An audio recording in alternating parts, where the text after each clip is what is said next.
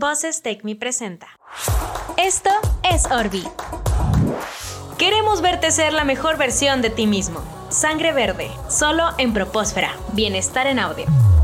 El currículum, un temor para muchos e incluso para mí cuando entré a la universidad, que hasta recuerdo cuando estaba en una clase de tercer semestre y ahí precisamente nos enseñaron a hacer nuestro currículum profesional.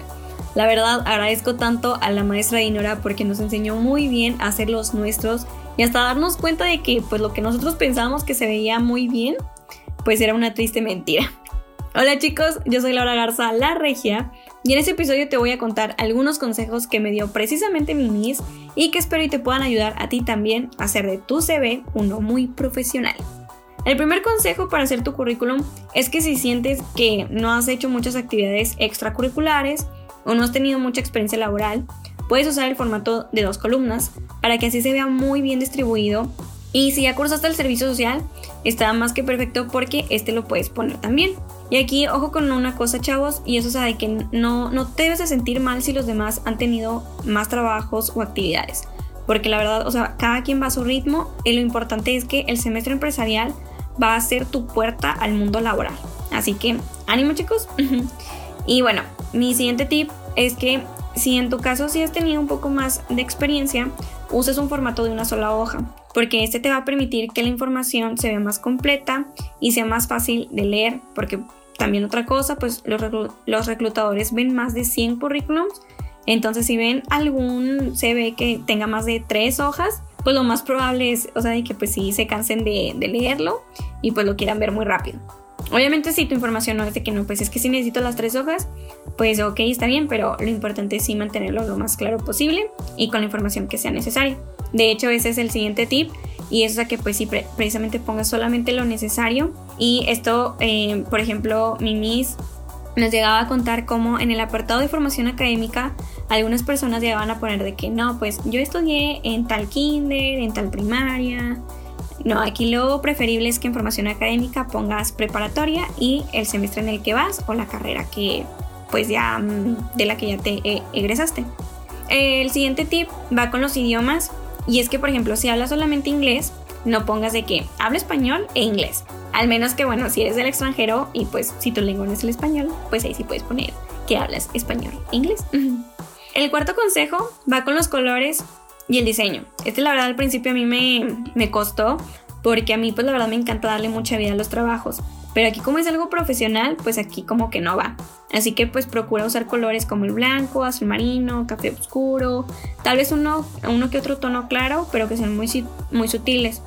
Porque pues aquí este, lo importante es que no se vea nada en exceso y pues eh, el objetivo es que al momento en el que lo vean pues se vea profesional y que no se vea tampoco cargado con información extra.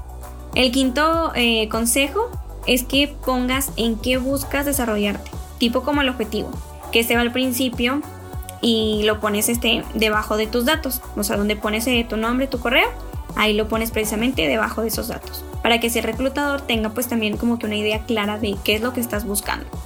El sexto consejo va con la foto. Lo importante es que escojas pues sí, o de que una foto en la que te veas muy profesional. Por ejemplo, em, un tip para las mujeres es o sea que pues lo ideal con el maquillaje es que sea eh, natural y que no sea en exceso. Con la ropa, pues o sea, que sea una blusa elegante y un saco igual, así formalito. No hay que usar blusas de tirantes. Con los hombres, bueno, pues la vestimenta pues debe ser, o sea, igual, o sea, una, una camisa de vestir, eh, el saco igual esté formalito y el, cabello pues eh, arreglado y presentable. Si tienes vara, pues arreglarla para que pues se luzca lo mejor posible y que se vea elegante y profesional. Y también otra, otra cosa aquí este, importante es que pues no se deben de usar los tonos como que muy llamativos. Así que mantenerlo eh, colores formales, por ejemplo, de que no pues blanco y el saco puede ser de color negro.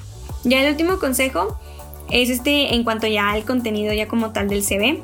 Y es o sea que primero se pone la foto, estaba en la parte superior a un lado de tus datos. Por ejemplo, mi foto está del lado izquierdo y del lado derecho ya están mis datos. De que por ejemplo la ciudad en donde vives, el estado, el correo y el celular. Después ya eh, lo que les mencionaba del objetivo, en donde, o sea, de que en donde buscas desarrollarte y pues tratar de ser así, pues, o sea, de que lo más breve y claro posible, con tres renglones, debe ser suficiente. Y bueno, ahora sí, ya con la información. los apartados. El primero es poner la experiencia laboral.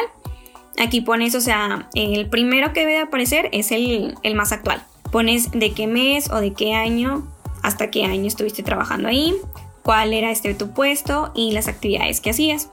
Y luego ya con la formación académica, igual, o sea, como les mencionaba, la prepa y luego pones el, el, grado en la carrera en la que estás. O sea, por ejemplo, de que no, pues yo, yo empecé el agosto de 2018 y ahorita actualmente estoy cursando sexto semestre.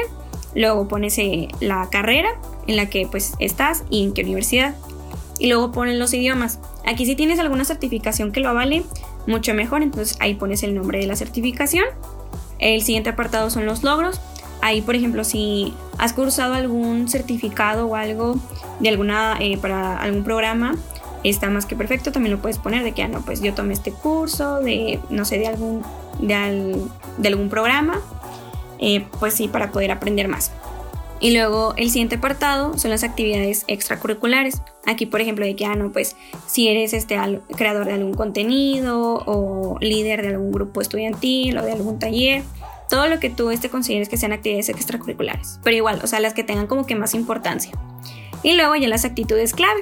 Ya ahí tú puedes escoger cuáles puedes poner. Y bueno, pues la verdad, por último, chavos, este, es que sean súper honestos con la información. Y también, no sé, pues recuerden que estos son solamente algunos tips. Ustedes este, pueden seguir investigando. Ah, y bueno, un último consejo es que le preguntes a tus profesores y amigos que ya estén trabajando. Para así, o sea, que te den una opinión de tu currículum porque bueno, pues ellos te pueden dar una retroalimentación de qué agregar o qué quitar. Y bueno, pues la verdad es que el currículum es su tarjeta de presentación frente a las empresas, así que también es muy importante mantenerlo actualizado. Así que les deseo el mejor de los éxitos y los quiero dejar con una frase de Henry David que dice así.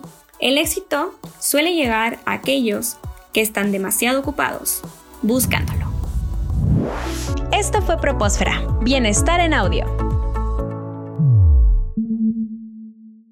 Orbi de Propóspera promueve el orgullo y pertenencia, así como la expresión de la vivencia universitaria en voz de la comunidad estudiantil. Las opiniones en este programa pertenecen a quien las emite, que en este caso específico son miembro de nuestra comunidad de estudiantes y no representa necesariamente la opinión de Universidad Tecmilenio.